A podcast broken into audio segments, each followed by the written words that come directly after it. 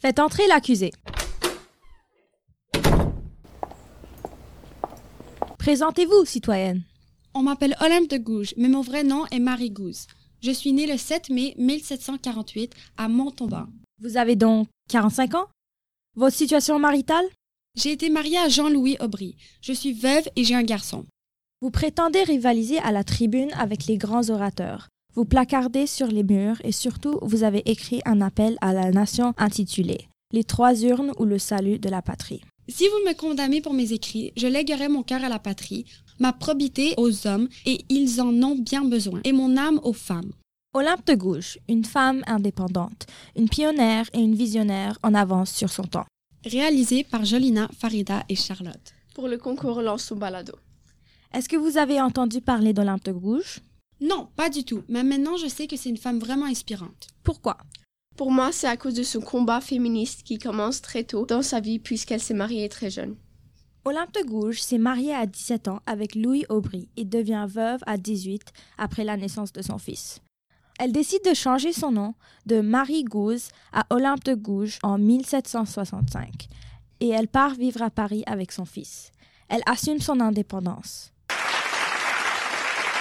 En refusant de se marier pour pouvoir rester libre de ses actes et de ses écrits. Car les femmes qui voulaient écrire à l'époque devaient demander la permission à leur mari pour écrire et publier. Tout cela à une époque où une femme qui demeure célibataire est mal regardée. Charlotte, veux-tu nous lire un petit extrait? Bien sûr.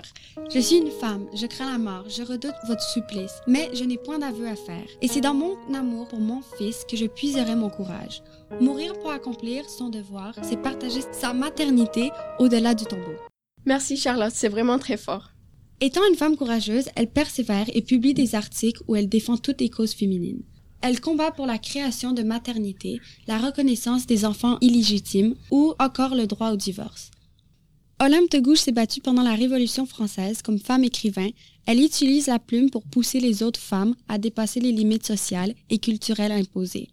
Un nouveau modèle de femme se fait plus clair à travers ses écritures. Sa plume est donc devenue dangereuse pour l'ordre des hommes car, dit-elle, une femme qui tient la plume pense être en droit de se permettre plus de choses que toute autre femme qui ne connaît que son aiguille. Olympe de Gouges se bat donc, d'une part, en tant qu'écrivaine, en défiant un monde généralement masculin, et elle conduit en tant que femme sa bataille contre toutes les formes d'inégalité existantes. C'est une femme vraiment dynamique. Oui, et on n'a même pas parlé de son écrit le plus important, la Déclaration des droits des femmes. Très investie dans la Révolution française, elle rédige en 1791 une déclaration des droits de la femme, qu'elle s'adresse à la reine Marie-Antoine. Olympe de Gouges disait que les femmes sont responsables et que c'est à elles de se libérer pour échapper à leur misérable état. Voici une petite citation.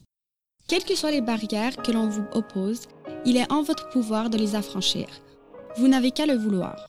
Avec ce texte, elle lutte pour l'émancipation de la femme, pour la reconnaissance de leur place sociale et politique. Mais elle critique aussi la Déclaration des droits de l'homme et du citoyen, en montrant qu'elle énumère des droits ne s'appliquant qu'aux hommes, alors que les femmes ne disposaient pas du droit de vote, de l'accès de l'institution publique, aux libertés professionnelles, aux droits de propriété. Au long de sa vie, Olympe de Gouges reste attentive aux questions de son temps.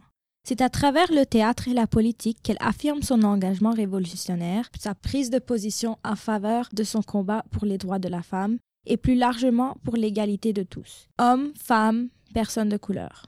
Olympe de Gouges est une humaniste engagée et une femme en avance sur son temps. Mais elle n'est pas qu'une féministe. Oui, parlons maintenant de son premier combat avec Zamoré et Mirza ou l'esclavage des Noirs. Ce premier livre est un drame écrit en 1784 sur deux esclaves durant l'époque de la colonisation.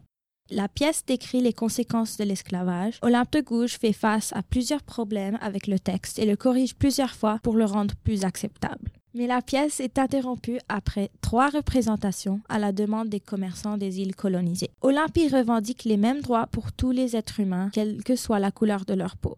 Olympe de Gouges, avec cette pièce, avait aussi l'ambition d'affronter la scène de la comédie française. Elle choisit la forme du théâtre pour dénoncer les injustices et tenter de corriger la société de son époque. C'est à propos de cette pièce qu'elle fut menacée de mort et de lettres de cachet. Est-ce qu'elle a écrit d'autres pièces de théâtre sur le sujet? Pas une pièce de théâtre, mais un essai. Oui, et il s'appelle Le marché des Noirs. et servira d'épilogue à sa pièce Zamoré et Mirza. Olympe de Gouges a écrit des brochures et des pièces de théâtre sur une variété de questions, y compris l'esclavage, qu'elle a attaqué comme étant fondé sur la cupidité et les préjugés aveugles. Il traitait ces gens-là de brutes, d'êtres que le ciel avait maudits. Mais en avançant en âge, je vis clairement que c'était la force et le préjugé qui les avaient condamnés à cet horrible esclavage, que la nature n'y avait aucune part, et que l'injustice et puissants intérêts des Blancs avaient tout fait. Les Européens avides de sang et de ce métal que la cupidité a nommé de l'or ont fait changer la nature dans ces climats heureux. Le père a méconnu son enfant, le fils a sacrifié son père, les frères se sont combattus, et les vaincus ont été vendus comme des bœufs au marché. Que dis-je? C'est devenu un commerce dans les quatre parties du monde. Est-ce que ce combat pour l'abolition de l'esclavage a été une victoire? Oui, dans un premier temps, puisque l'esclavage a été aboli par la Révolution en 1794, mais il a été rétabli jusqu'en 1848. Et ce n'est pas encore son dernier combat. Non. Elle est aussi farouchement opposée à la peine de mort, comme elle s'oppose à toute forme d'engagement violent pendant la Révolution. Olympe de Gouges prit position contre la peine de mort au procès de Louis XVI, puis contre Robespierre et Marat. Après tout ce qu'elle a fait, elle fut arrêtée en juillet 1793.